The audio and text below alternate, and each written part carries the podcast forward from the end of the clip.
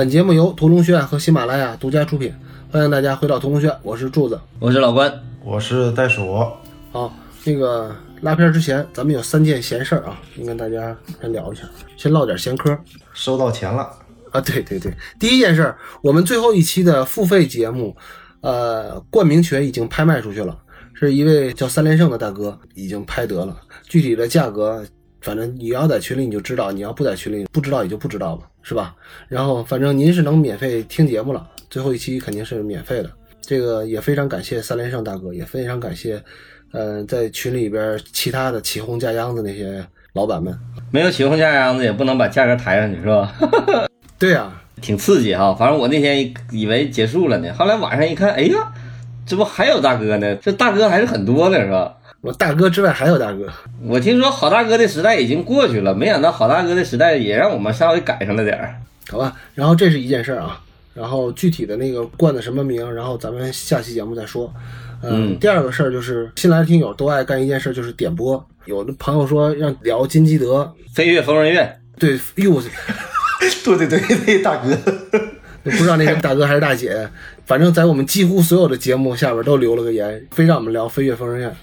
后来我看了看，《飞跃疯人院》不是不可以聊，因为也在豆瓣的 Top 二五零里边。我们的现在的原则是，豆瓣的 Top 二五零之外的，暂时我们就不太想聊了。就为什么呢？就是因为收听率会非常非常低。但是也不是没有解决的办法啊。就如果您是大哥或者说大姐都行，那个钱到位了，事儿都好办。大姐夫也行，对，大姐夫也行，钱到位了，事儿都好办。您非要给个呃八万八、九万九，啪拽我脸上，我也能接着。别金别说金基德了，李基德我都能说。你就跟在食堂似的，你说我非要吃小灶，非要吃小灶就有吃小灶的代价。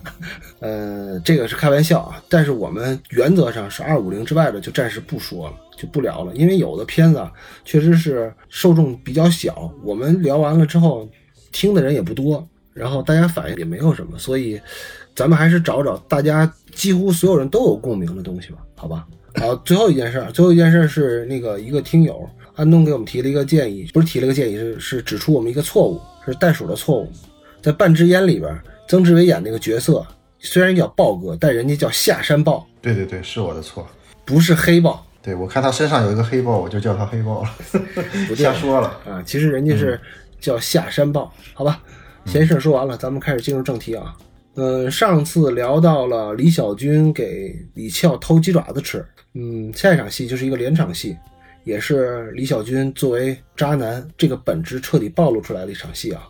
四十八分五十八秒到五十四分三十四秒，这是个连场戏，我就把金店和他俩后来从金店出来之后到马路上，咱就连起来说，因为这个是贯通的嘛。呃，这场戏大概内容就是说，李小军要给自己家乡的对象买个金货，于是呢就邀请李俏一起去逛金店，帮他挑挑样子。最后这哥们儿干了件绝事儿，他竟然买了两条一模一样的金链子，一条送给女朋友，一条送给了李俏。走出金店后，这李俏就窜了、火了、爆了，然后就彻底的要跟李小军摊牌了。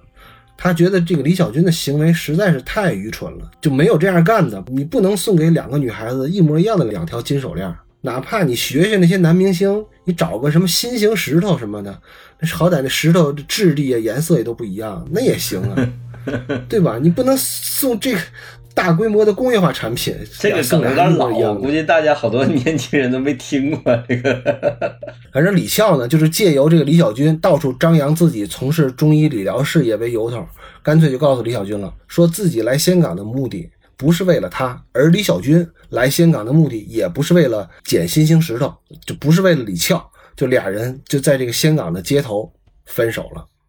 这一分手就是好几年，我觉得这场戏的设计挺有意思的，这场戏的设计就特别像是那种谈恋爱的时候那种无脑、无智商的那种感觉的人设就出来了。因为我们上一场戏好像也说了，上一场戏结束的时候，两个人在五百二十七次其中的一次的时候，我不都说，实际上李小军一直对这段感情都是挺认真的，虽然傻，但是他其实是付出了百分之百的情感和努力的。那当然了，五百二十七次呢，那不是一般人能坚持下来的。然后给他鸡爪子吃啊，偷鸡爪什么之类的。这个孩子对这个女人是挺认真的一个一个状态，然后他的认真的状态让李俏感觉有点恐惧了，所以上一集我们结尾的时候提到睁眼睛那一下，唱那个《甜蜜蜜》的时候，李翘哎把眼睛一睁，实际上就是李翘意识到这个问题的严重性了，就是我也认真了，李翘也认真了。然后紧接着这场戏出来的时候，这场戏你就感觉这个人物特别傻，但恰恰这个傻是特别符合那种无脑那种谈恋爱那种智商为零，就是这种如果要是他不动感情的话，他不会干这种事儿的。而且他这个感觉嘴上说的意思就是我给我女朋友买一条，顺便给你买一条。但其实这个意思给观众的感觉是，哎，他可能两个都爱，就感觉很渣男哈，就感觉这个人很渣男，有点像张无忌似的，你问谁我都爱，哪个女人我都爱。但他其实，在李翘的心里，他已经感受到了，他更在乎眼前这个女人，他甚至都把他那个女人都忘了，这才是真正的这种无脑感。他能当他面干这种事儿，甚至他对这种舔狗的这种人设，他自己都认可。他说：“咱俩哪怕是当朋友，或者是你没有这种认可这种感觉，我也乐意就维持。”所以说，他这个状态越来越模糊了，这种感情色彩的时候。反倒是李翘越来越清醒了，而且李翘意识到这个问题的严重性了，所以才跟他提出分手。我觉得故事讲到这儿为止，基本上讲了一半了吧。下一场戏他们俩真正分手的时候，基本上一个小时呃五十五六分钟左右吧。就故事讲到这个时候，基本上他这个从模型上来讲已经到了高潮了，而且从那这个段落结束以后，我们会发现就是进入了另一个段落，就他俩从就是三角关系建立了以后，然后两个人的关系。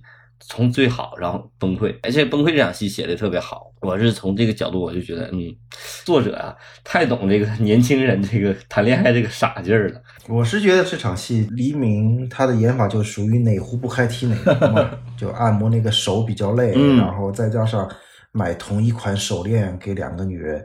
他这个行为吧，他之前也扎过一次。那个风大雨大之后呢，他第二天给了李翘钱，但是他每次都有自己合理的借口，那个算是投资嘛，共同背债。那这个有点俗套啊，反正看着呢也合理性也是有的。就按老郭的说法，就是呃热恋中那种无脑。嗯，然后这两场戏一个亮点，我就觉得呃这个片子之前我们也说过了，导演跟摄影好几次想用长镜头。都没有太成功，或者是因为镜头太长了，呃，无用信息太多，或者因为技术手段吧，都是没有成功。但这个街上走路的这个长镜头，三分十秒，我看了一下，呃，这个长镜头是拍的，从技术层面吧，呃，难度很大，因为长镜头我们知道都是考验调度啊。考验其他的群众演员啊，这镜头估计都不是群众演员，我不知道啊，有可能是群众演员，但是反正这个调度是非常难的，因为他这个长镜头，他用了一个长焦的长镜头来拍，那这个成功率就非常低，因为我们平时要跟着走的那种长镜头都是一个广角，那跟焦也比较方便，然后可能在技术层面出问题的概率性会比较小一点。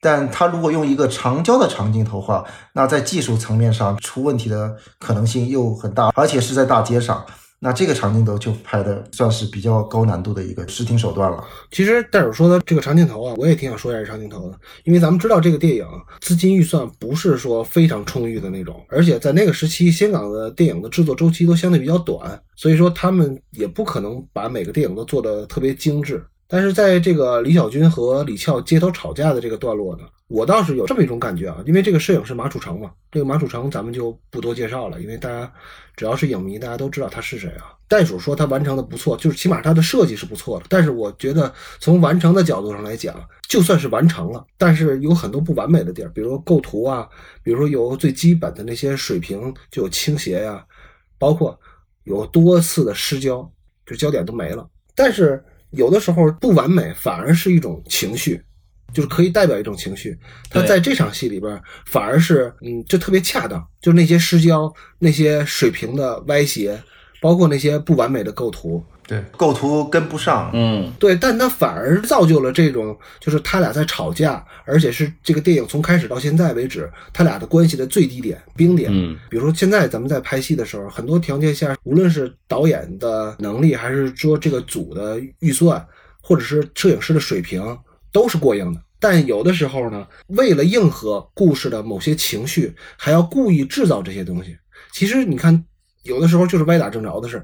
说实话，《甜蜜蜜》咱们得承认，它确实剧本写得好，它确实在拍摄当中有很多奇思妙想的地儿。但是这个电影跟很多电影不太一样的，就是有很多是歪打正着的地儿。就比如说，他本来想找王菲，结果王菲没来，张曼玉反而演出了一个香港电影金像奖的最佳女主角，这个效果会更好。呃，包括其实就这场戏来讲，它也是明明的是技术水平没达到，但是反而呢成就了这场戏的一种气氛。所以我觉得有的时候运气真的在一个电影里边，呃，起的非常决定性的作用。每个项目都有每个项目的命运嘛。对，柱子刚才说那个运气，像这个长镜头这一条啊，就演员的表演，包括街上的突发事件，都让这个拍摄这一条镜头不可能给你太多的机会一次一次重来，所以他这个机会可能也就有个几次来拍这一个镜头。然后张曼玉跟黎明在这个镜头里边表现，包括情绪，包括台词，都是达到了一定的水准。特别是张曼玉啊，非常好，不是群众演员不是安排的吗？现场抓拍吗？我感觉是抓拍的。他之所以选择中焦段拍这场戏，就是因为这个群众不是他控制的。他少带更多的信息，他那些避免不了，不停的有人回头看啊，怎么着？他用长焦段来把那些东西规避掉。嗯，他可能会找一两个副导演去穿插群众，然后把群众隔开，或者是去做一些隔挡。但是真正大部分的群众还是真实的。嗯，而且他不是同期声嘛，所以他有喊啊什么的都无所谓，只要是俩人的情绪对就行。但是他们两个在那个九六年那会儿已经是大明星了吧，在大街上就这么演戏，肯定是有难度，但是就他这个组的水平而言，他不可能调这么多群众，咱们也没有明显的看到，比如说调五十个群众来回走，也看不出来。他如果是真那样的话，也挺高级的。这个的拍法应该是在这两演员的那个就镜头之外，可能安排了几个副导演，然后稍微控一下人流，就是在他俩的前面十米、十五米、二十米的地方，然后来的群众让他们直接就别看镜头往前走，然后在他们的后边再安排几个副导演吧，控一下人流，也只有这种办法来解决。就袋鼠刚才这个分析，就是你想，不管你拽了五个副导演也好，还是三个副导演也好，你想这儿肯定现场是窝儿乱喊的，对，对吧？这俩演员还能保持这个状态，这演员这演的是真好，而且这个拍法就是把所有的精力都关注在主人公表演身上了，发挥了长镜头最大的优势嘛。你在想，就现在的组有没有人敢拉到西单去拍一场这样的戏？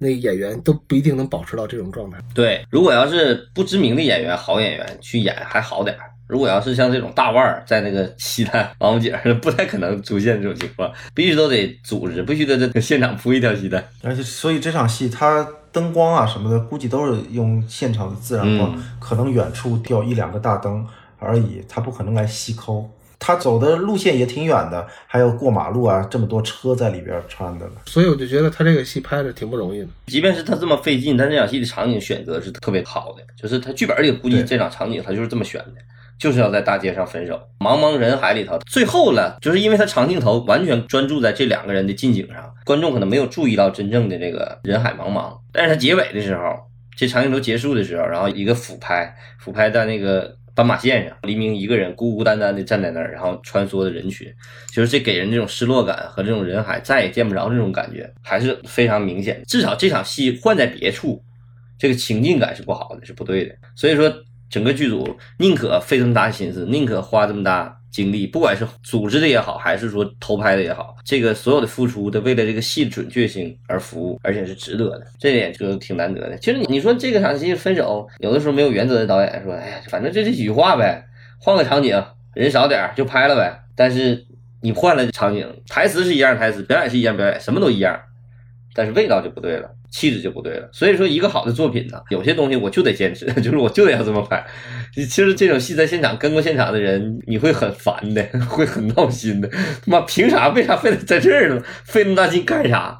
那导演知道他要什么，要的都这个东西最终出现的一定是最好的，这点还挺值得敬佩的，确实。但是老关说的这个坚持啊，也不是说每件事儿都应该坚持，就该放就放，该坚持的才能坚持。也有那种导演就是事事坚持。这个戏就没法拍了，你知道吗？好吧，这个就说多了。嗯，下一场戏，下一场戏是一个平行蒙太奇段落啊。呃，五十四分三十五秒到五十七分三十五秒，李小军生无可恋的在他的合租房里边看电视剧，温兆伦主演的。估计小朋友们好多人都不知道温兆伦是谁。嗯，温兆伦是那会儿 TVB 最红的男星是吧？对，很多年。呃，但是他这个时候手里还抓着电话机，因为他在不断的给李笑打传呼。磨叽嘛，就是希望能够挽回这段关系呗。另外一边呢，这个时候，豹哥在自己的后背上纹了一个李翘喜欢的米老鼠图案，希望借此博美人一笑。这也是黑社会大哥追求女人的特殊方式啊！面对对自己示好的豹哥和不断给自己打传呼的李小军，李翘的内心其实在挣扎着。但是我们作为普通观众，我觉得根本就不用挣扎，因为必须直接选豹哥，因为长得好当不了饭吃，这就很简单。这个段落啊，在最后有一个极其俗气的竞争，然后就是李小军的一段 OS。他在传呼台留话给李翘说再见，反正是挺矫情的。你看上一场戏，我就不爱说他的剧情和这场戏，这个实在是太狗血，我是真下不去嘴。然后你们继续。这场戏我看到这这一场戏的时候，我也觉得就是有两个点是我觉得就是确实太狗血了，就是这个写法吧，就是很电视剧。比如说李小军看温兆伦搁那。别走啊！别走啊！在大桥上跟分手，就是看电视，然后电视里呼应，对电视里演的他就是他那个内容，然后他在啊看电视，后来紧接着还有一场电视，关键是这场戏，呃，应该是设计过的，为什么呢？因为我估计啊，李小军应该有自己的独白什么的，后来。陈可辛一看李小军实在是演的不行，算了，换 文兆伦来演吧。文兆伦这这黎明不如文兆伦的演技好。后面还有个万梓良，好像 对着电线杆子跟他锤，为什么？为什么？为什么？你看是不是万梓良？哎呀，这个这个戏也是，就是这种戏吧，就特别像是。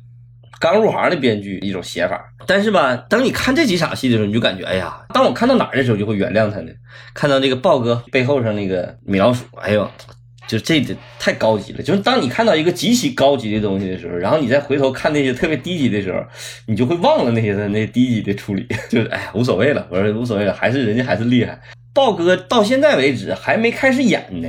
不是已经开始演了，但是没露脸而已。对，还基本没怎么露脸呢。就是我在我看来，就基本是豹哥还没靠表演在演戏呢，这个人物已经树立起来了，就是完全是靠这些小的细节，那个这应该化妆吧？这个不应该叫道具啊，靠靠肉体。对就这些，就是调度啊、化妆啊，然后靠这些处理，就把一个人迅速的建立起来，这个人物性格。表面上很凶悍，一条龙很凶悍，然后说话唠嗑，脸上下我们就知道，他就跟人说：“我来港督的儿子，我该干该砍还得砍，你知道吗？多狠的一个人。”港督那就有点吹牛逼了，他毕竟只是豹哥，毕竟不是悍匪，他只是黑社会老大而已，人家是做金融服务业的。然后我就说，这个建立人物这种速度感，就是速度感之强之准确，真是叹为观止。一个小道具或者一个小化妆的一个处理，立马把这个人既强悍又柔情，然后还会泡妞，这种人物性格一下就鲜活起来，就靠一个后背就把戏都都立起来了。所以他前面处理的多么狗血。对呀，关键是你要是个女人，你也会喜欢这个人的。对对，甚至我从这个角度来分析，我甚至觉得他之前那个处理，就是他看文章伦跟他撒狗血那些戏，可能是故意这样的要做成那样的。你看这个就是高级的，他高级在哪儿呢？就是李小军不做表情。然后让万梓良和温兆伦去撒狗血，但是我们这些演电影的是高级的，那些 TVB 剧的是是撒狗血的。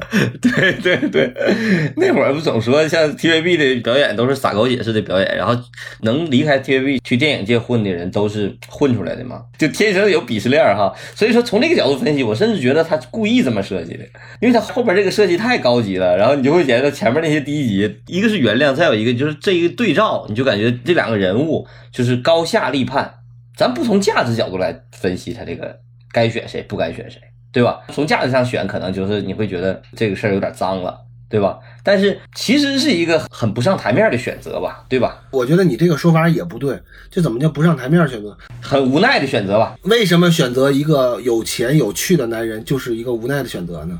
我觉得挺好的，不能因为他长得不好。在这个蒙太奇里边，其实也没有明确的表示那个李翘选了豹哥。哎，这点我就要给你更正一下。这个片子在视听上，其实李小军和李翘已经阴阳两隔了。对，这是我要说的，就两人所在场景的色调很明显。对，李小军是一直处在那个冷色当中，李翘是处在那个三温暖的那个暖色当中，对吧？中医理疗。钟意理疗那个啊，暖灯，钟意疗对反正不是小粉灯嘛。嗯，这个是表现的很明显，就是他俩已经是彻底的分开了，不可能在同一个世界里边儿。嗯，但我刚才说的是李翘跟豹哥，虽然大家后面一看就知道李翘选了豹哥，而且从引入豹哥三角关系，那其实也就是给李翘陷入另外一种三角关系那儿，因为呃李小军已经有了那个小婷，那李翘那边还没人呢，那必须是有豹哥，对吧？嗯而且豹哥背后那个米老鼠之后有一个镜头是紧接着是从下往上摇上去的时候，也是刻意体现了李翘胸口的那只米老鼠。嗯然后李翘在跟豹哥的关系当中呢，他从之前柱子说的男性化的一个女性角色，然后回归了他正常的一个女性身份。这里边那些俗气的，就是之前的那个 TVB 的电视剧啊，包括后面的那个脚踏车啊，所以我一直怀疑这两场戏都是分组导演拍的。B 组导演，就拍的不好的戏都是 B 组导演拍的。这个陈可辛，我我觉得他不应该是能容忍自己拍这么俗的戏。没有，我觉得陈可辛反倒是可以容忍的，其他有些导演是不的。陈可辛他拍戏，我觉得他不纠结，这一点挺好的。我也这么认为，就是陈可辛像是那种把面子放得很低的人。呃，这个不是面子问题了，这个是确实有点太俗气了。对，而且很聪明的，他找了一个 B 组导演，而且给打了个名儿。以后咱要是成了的话，咱也找个 B 组导演，然后拍好的戏，人都说，哎呀，这都是人家拍的；然后拍不好的戏，人一分析，这不像是这这是他拍的呀，肯定是 B 组导演拍的。这场戏说完了啊，好，下一场戏啊，下场戏是一个全部空镜的一场戏啊，啊，五十七分三十六秒到五十八分三十一秒。刚才上一段最后的独白是李小军的，然后这段接回来还是李小军的信的旁白，而画面呢则全是空镜，使劲拍了一下那个李小军那辆承载着他和李翘无数回忆的自行车的残骸。信里边说，下个月小婷就要来香港了。而且这个小婷长得比袁咏仪还要好看。咱们想一想，袁咏仪是当年一九九零年的港姐，而这个杨恭如呢，是一九九五年的亚洲电视台的亚姐。而就是她在拍《甜蜜蜜》的时候，陈可辛还在拍《金枝玉叶二》，而这个《金枝玉叶二》的女主角就是袁咏仪，这就是一个调侃啊。她这场戏最主要的作用呢，就是作为时间转场用的。因为他们的自行车都变成了一个残骸的时候，代表这个日子慢慢慢慢过去了很长时间了。啊，这场戏的就时间转场是做的还挺巧妙的，但是我估计好多人可能第一下不会想到这儿，因为这个太隐晦了，就不如翻个日历啊，或者像《七宗罪》当中就直接卖个报纸说现在是几月几号就就就完了。这个段落感是很强的一点，就是体现在哪儿？因为他这个是相当于他是最后一封信，他给小婷写的最后一封信，就是也开了一个新的篇章。因为他前面有信在这里头，所以这场戏就显得不那么突兀。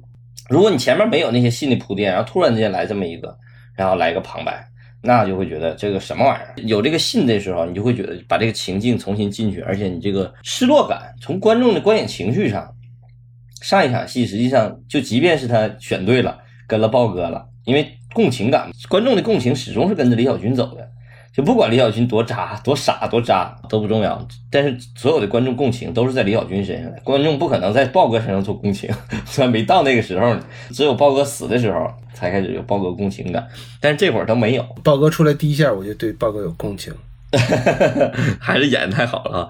所以说这个时候观众的这个心理落差还是非常大的，需要给他一个况味，给观众一种况味感，就是在情绪上一个抚平，时间上一个过渡。关键你刚才都不让我说完了，因为我一看到豹哥那个圆润的后背，我就特别有自己灵魂出窍了，然后看着自己后背的感觉。是有点儿，明儿让你媳妇儿给你画个米老鼠在后边，给人女儿画一个吧。下场戏啊，下场戏，呃，有一个具体的时间啊，一九九零年冬，五十八分三十二秒到一小时零一分二十二秒。从特写进，就是有一个手在写婚礼的请柬，上面写九龙弥敦道七百四十九号凤城酒家三楼孔雀厅举行李小军、方婷结婚典礼，而且在结婚典礼这个请柬上写的是李翘抬起。你看，他为了保持这个三角关系，他连在这个请柬上都要写仨人的名字。其实这个就是李小军和方婷的婚礼嘛。李小军所有的英语补习班的同学都来了，然后大家聊起来往事，就带出来李俏的近况。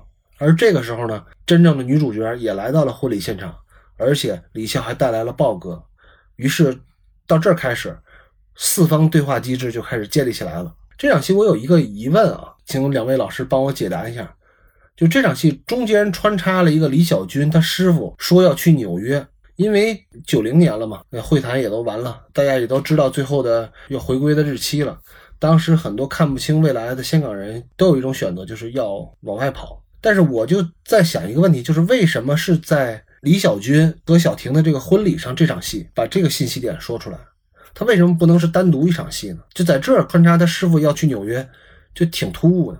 他师傅整条线都是挺突兀的，对好像他师傅就就没有没有单独的笔墨他的工具性就是为了就是让那个李小军从一个送货员变成了厨师，篮球外交，然后去到了美国，好像都是一个工具性的一个人物。我觉得他也没有必要单独给他一场一场戏。就没有太大作用在里边儿。就我觉得这个师傅这个人，即使没有这个师傅，那李小军之后去美国也可以找个别的借口，他只是就是找了这么一个工具而已。我现在觉得他这个处理挺好的，因为他上一场戏大家插科打诨嘛，其实所有人都知道他跟李俏有一腿，对吧？然后有些人还不怀好意问，哎，你请李俏没有？这个时候特别尴尬的时候，他说你们吃，破掉尴尬这一个点其实挺重要。从这儿以后再进入他下一场戏，李俏再次出现的时候是在蓄力。我们看下一场是啥？下一场是那个李俏在签到，然后他跟他师傅从那个后边出来。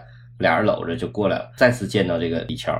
咱们想，如果要是在刚才那个段落，就是在那个婚礼现场那个段落，他跟那帮朋友们插科打诨，说完以后，哎，李乔请没请啊？请了，然后转身叭就来了的话，其实也不是不可以啊。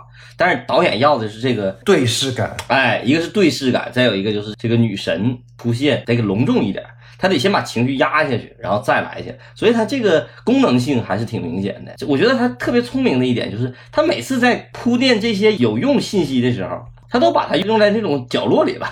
其实这个信息，他师傅这条线是典型的那种铺垫戏嘛，而不一定非得现在告诉他要出国。但是这场戏有了以后，等他失落的时候，等他出国的时候就合理了，我不用再解释了。但他用的特别好，就每次都用这种悄无声息的时候用，而不是特意拿出来。反倒你像刚才如果你说那种，如果单独给他师傅准备一场戏，俩人说，哎呀，你得好好混呐，我现在去美国了，就多余了。对你有机会能等，哎，就显得多余了。反倒啊在这里情绪里头就会用的特别显得特别流畅。我我挺同意老关刚才说的，就是这时候同学们正在就是瞎胡闹的时候，啪一笑出来就不行，嗯那个劲儿就不对，然后非要再沉一下，他跟他师傅有一个双人的谈话，然后他俩再回到这个宴会厅，这时候李笑再出来，就是多加了一番儿这个戏，嗯，多加了一番等待感，我觉得这个确实是对的。这里边最隆重出场的是豹哥，这个豹哥 缓缓起身，也就这么矮，然后没有再往高处。这个豹哥，这个真是太好了，就那那个起身就太好了，我估计那段出来的时候，那个现场观众会笑的。一个半大小老头儿嘚儿起身了，嗯，这也太好了。因为紧接着就是黎明的高大跟那个豹哥的身高形成一个对比嘛，你就在这儿，你就能看出来曾志伟会演戏。明明自己很矮，非要搭一个手在张曼玉的肩膀上，这反而强调了他的个矮。他也想让观众看出来，他要强调这个个矮，这个女人是我的。就这个是非常会演戏的，而且他是会抢在自己的这个情境当中的，能自我解嘲的一个。因为个矮的人要搭别人的肩膀会非常别扭。而且他还是在张曼玉的背后起来，有参照。而且最搞笑的是，他最后四个人有一个合影嘛，李俏、小婷、李小军、豹哥，他还特意安排李小军跟豹哥站在一起，是紧挨着的，就是给观众一个非常直观的感觉。你去评断一下这俩男人，拍结婚照的时候也应该这么站。你去参加人婚礼的时候，就是应该这么着。我每次都是搂着新娘子照相，我不管别的，不管新娘子是哪头的。而且豹哥这个当合影的时候，那个表演也非常好，就特别自信的在那儿旁若无人啊。但是这个女神再次登场的时候，就这个就是很多，其实很多镜头啊，现在已经很少用了，但那会儿还是用。比如说，你看从一个近景一直推到大特写，一直推到脸部特写，这种镜头现在电影中已经很少见了。那个时候还是很常见的，而且其实这种镜头其实挺有效的。但是现在很多人都就觉得不太高级了。除非那种特复古的片子，比如说像那个那个叫什么，印度片儿，不是啊，对，印度，对，印度片不忌讳这个，就该推就直接往上对，推，该咋咋地，就该怎么来怎么来。而且还好多就是变焦推，也人也推，不是移动轨道。其实这种手法呀，嗯特别适合学生拍作业。就是你哪怕这个东西不高级，但是你常常这样去设计镜头的话，实际上是对那个视听语言是一种很好的锻炼。你至少把关注点放在人物上。我觉得很多学生在拍作业的时候，他会忽略一个事儿，就是总觉得镜头啊怎么酷怎么来，怎么高级怎么来，整来整去，整来整去，把最关键、最核心的那些点都给忘了，你知道。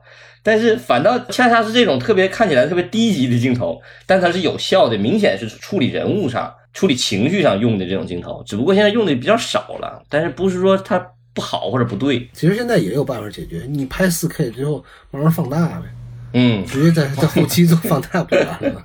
也是能行，只要你焦点足够准就行。好吧，婚礼这场戏说完了，下面是连着的两场，呃，有相关性的床戏啊，一头是李小军和方婷家的这个婚床上啊，他俩的一段一段戏，然后还有一边呢是豹哥跟李翘他们那个千尺豪宅里边的他们俩的一场床戏啊。咱们先说李小军这边的，一小时零一分二十三秒到一小时零二分四十九秒，李小军和小婷的婚房，俩人说着悄悄话，然后俩人相拥入睡。就这场戏和下一场戏是完全对照的一场戏啊。在这场戏里边，呃，其他的台词咱就不多说了，我就提出来一句我认为比较重要的台词是，李小军说：“要是我刚来香港的时候，你在我身边就好了。”嗯，就这句话是特别特别明显的带有渣男标签的一句台词，因为他们在给自己想洗白的时候，一般都会喜欢使用这句台词，就是说不是我出轨了，是我当时迫不得已的，是情绪所致。身边少不了人儿。对，这种渣男一般都会给自己找个理由，就说我这个犯的错误是所有男人在那个时候都有可能犯的错误，我这个是人之常情，你得理解我。因为孤单。对，这场戏我是觉得写的挺不好的。对比之后豹哥跟那个李俏那场戏，这场戏我是觉得挺不好的，因为这个新婚第一晚，导演这开个车用小婷来显示出一个女性的伟大啊。嗯，那个黎明不祥，然后五百二十七以后，黎明老婆那个显得那个就是通情达理嘛。嗯，啊，是吗？对对是有这意思吗？对啊，那个哦，可能是新环境，也许还没习惯吧。哎呀，还是你有经验，就我就没有过这种经验，所以我就看不出来这种戏的深刻含义它主要就是为了显示女性的伟大。啊。对，通情达理，贤良淑德，不开车，不开车。我是觉得不好的是黎明这一大段独白就特别做作，我觉得应该是有更好的办法。现在这么写法，就是让黎明这么闷骚的嘚吧这么一大段，就说这个黎明不行这个事儿。你自己说的不开车，你还说不是我说说到戏里，小婷有抱怨，或者黎明自己抱怨自己。俩人在新婚晚上吵架的时候说出那句“如果当时你在我身边就好了”，也比现在这么闷骚的这么嘚吧，我觉得好很多。不是吵架，我说的是可能是自责，反正或者是比比这么闷骚嘚吧，确实不太，确实不是对最高级。带有情绪的自责，自己为什么不行事儿。要是再看一个 TVB 的戏呢，有没有温兆伦说自己不行的戏？我是觉得这两场戏特别体现出一个编剧的一个写作手法。你发现这个编剧特别愿意反着写戏，就是当这个戏的主人公是谁的时候，他偏不写谁。你看这场戏，明明他的心里头有困境的，主人公的试点人物是黎明，对吧？是小李小军，但他不需要塑造李小军的人物了。这这可能恰恰袋鼠觉得就有问题的，但他写了一个贤良淑德的女人，你妻子。然后下一场戏呢，也是那个睡不着觉的一个女人，然后他不写这个女人怎么睡不着觉，他反倒写了这个男人不怪罪他睡不着觉，而且明知道他怎么回事他写这个女人好，他写那个男人好，这个特别厉害。他不是写他哎我怎么想你啊，或者我怎么辗转反侧，有时候写一写这种戏特别容易写，容易写成辗转反侧。但他用别人的戏来反衬这两个主人公，写作方向是反向的，但是观众看戏的时候情绪是多维的，这点就很好。为什么是情绪多维呢？我又看到了这两个男女之间互相的再次心动，我又感觉到他俩的不容易，因为他俩已经拥有自己很好的爱情了，对吧？你有这么好的女人，你有那么爷们的一个男人，别在一块儿了。所以说纠结也在这个对照关系里头也出来了。至于袋鼠刚才说的这个表现方式不太高级，然后搁那自己嘚啵嘚啵嘚，确实是肯定会有更好的方法。嗯，但也不能求全责备，就不可能每场戏都很好。但是他这场戏啊，他选择的机位就跟李小军和李翘去开房间的时候，嗯，他们的机位选择是一样的，都是让女性在前景，然后这个男人在后景。这场戏的机位跟鸡爪子这场戏的机位基本是没有什么区别。他其实也是在照应，只不过说李小军换了一个女人就不行了。你说这算专一吗？我也不知道啊。但是就这场戏，他所要说的那种危机感和隐含感，其实是在最后的一个落伏的镜头里是有体现的。最后一个镜头是，呃，在前景挂着窗户上的一个喜字儿，然后俯拍这条街的一个十字路口。这个其实，呃，过度解读我就不说了，反正我觉得它这个比喻就还是挺精准的。这一个镜头出来，大家就都明白了。下一场戏啊，就是说到照应那场戏。下场戏是一小时零二分五十秒到一小时零四分三十六秒。上一场戏结在了这个诡异的双喜上，就是那个喜字上。那么下一场戏是黑场，然后接了一个大大的李翘的脸的特写。就是咱们现在一般你都是用 Pad 或者用电脑看，你就觉得也就那样。但是如果说你想想，当时在九六年的时候，在一个标准放映厅里边，十几米宽那个大银幕上看着一个。十米见方的这么一个张曼玉的大脸，而且黑乎乎的，也挺吓人的。在夜里边，李翘辗转难眠了，为啥呢？因为屠龙学院停更了，就没法睡觉，就好这口，没有这口就解不了这个馋，就睡不着觉。就这个时候，豹哥接到电话，你是带入那个李小军的渣男形象了。然后这个时候，豹哥电话响了，豹哥打开了灯，豹哥业务来了，这电话里估计是有小弟惹祸了。你想想，这做黑社会也挺不容易的，对吧？你都说九九六不容易，你看这个二十四小时，然后七天，然后一年三百六十五天都这样。但是豹哥呢是过来人，他早就看出来了李翘和李小军关系不一般。豹哥虽然个子不高，但是心胸是敞亮的，他并不介意这一点，因为在他的观念里边，自己过的就是有今天没有明天的生活。李翘这个时候对豹哥还是柔情蜜意的。俩人之间是有理解之同情，或者同情之理解都可以，所以俩人就约好明天早上一起吃早茶。这场戏我自己的感觉啊，是在为观众拍的一场戏，不是为李小军拍的，也不是为这个剧情拍的，是为观众拍的。为什么我这么说呢？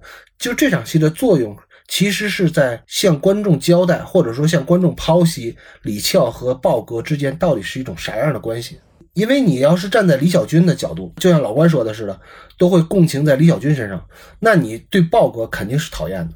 为啥呢？相当于就是我的这么好的一个女伴儿吧，就被你给撬走了，对吧？一个米老鼠就给撬走了，呃，或者说是因为钱，或者因为权力，或者因为势力，就跟了你了。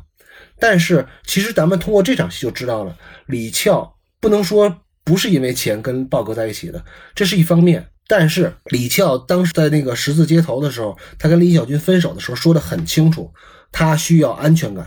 那豹哥是什么样的男人呢？有钱、有手段、有阅历，而且是香港人，这是完全契合了李翘的所有要求。所以在李翘的眼里，就一米六零的豹哥那才是真汉子。也不光是因为豹哥有这些吧。这场戏最主要的就是还是展现李翘对豹哥的真感情，就跟你说的似的，就是他跟豹哥不光是图钱、地位、安全感，还是有感情的。因为这样的话，大家会对豹哥跟李翘这一对男女的一个关系会有一个认同感。其实他就是在解说他俩这种关系，这种关系呢，在他的视听上其实也有体现。咱们想一想，在前面婚礼那场戏的时候，豹哥的出场就像袋鼠说的似的，豹哥站起身也没多高，也还没李翘高，而且豹哥还特意很别扭的把自己的手搭在李翘的身上。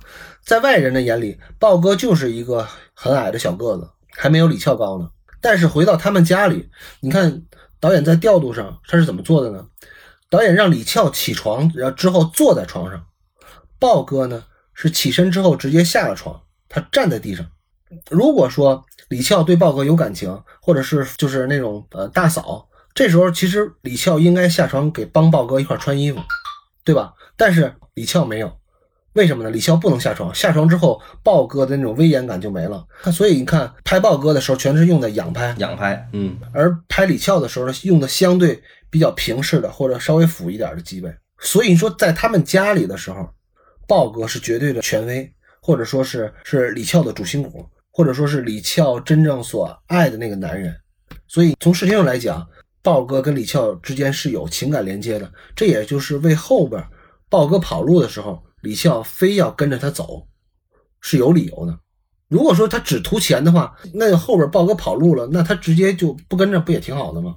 对吧？这不就直接给甩了吗？这个包袱。这场戏还有一个能说的，就是他们在后景也特意还摆了一个米老鼠的一个玩偶。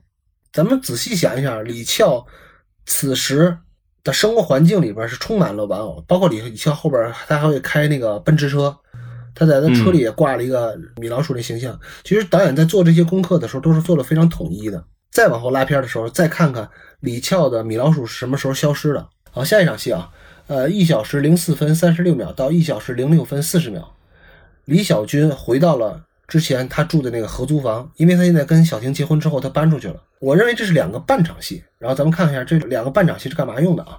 呃，李小军带着点点心回来看望姑妈，然后跟她说起在电影中看到了威廉·赫顿了。呃，姑妈回忆起威廉·赫顿带着他去半岛吃饭的旧时光。然后下边在客厅里，李小军听说。斋鲁威要和芥兰回泰国了，而斋鲁威问起他最近有没有和李翘走动走动，李小军说：“呃，现在小婷跟李翘拜了干姐们了。”斋鲁威当然对李翘的这个处理是嗤之以鼻的。我先提个问题啊，就这场戏刚开始看的时候，我不是刚开始看的时候，我到现在我也没有太明白这两场戏是干啥用的。呃，我能想到的作用就是说是打隔断用的，因为前后戏都接的特别紧，马上下一场戏是李翘的那个。楼盘的开业典礼，相当于那么的一个场面，跟前面的婚礼什么都接得太近了，所以呢，这场戏有点像打隔断的作用。这场戏其实展现了另外两对嘛，两对感情嘛。我们之前第二期还是第三期节目，可能也说过，姑妈是用来干嘛的？姑妈是用来铆定这部戏的爱情元素的。摘卤味是用来干嘛的？也是用来铆定这部戏的那个爱情元素的。